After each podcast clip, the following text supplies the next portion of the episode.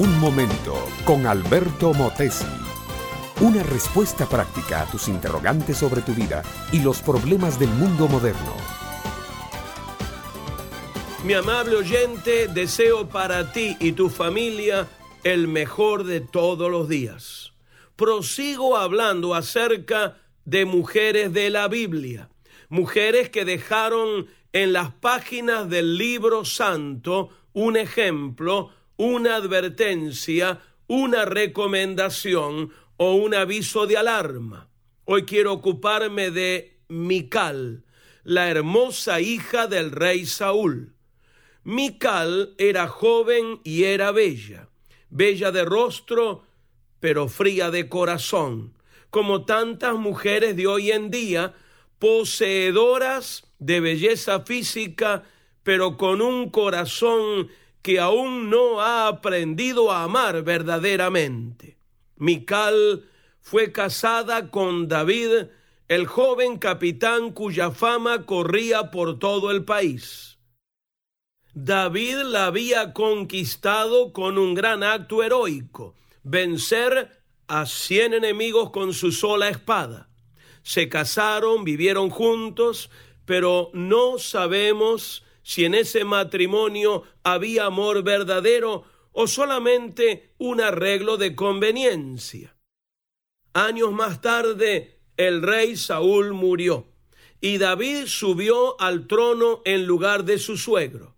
Un día David hizo una gran fiesta en Jerusalén. El arca de Dios, que había estado durante meses en casa de un particular, sería traída e instalada en la capital. Era tal la alegría de David por el suceso que organizó un desfile popular y él mismo, siendo el rey, se puso a la cabeza del desfile. Y no solo desfiló, sino que también se puso a bailar y a cantar loco de alegría. Mical, fría pero bella, bella pero fría, lo estaba mirando desde una ventana del palacio y como lo vio bailando mezclado entre la chusma de Jerusalén, lo despreció. Para ella, esa no era actitud de un rey. David se había rebajado, se había puesto a la altura de cualquier plebeyo. Y cuando David volvió feliz a su casa a recibir un beso de su querida esposa, lo que recibió fue una bofetada cómo ha sido honrado hoy el rey de Israel, dijo con amargo sarcasmo, descubriéndose delante de las criadas como se descubre sin decoro un cualquiera. La respuesta de David refleja su integridad.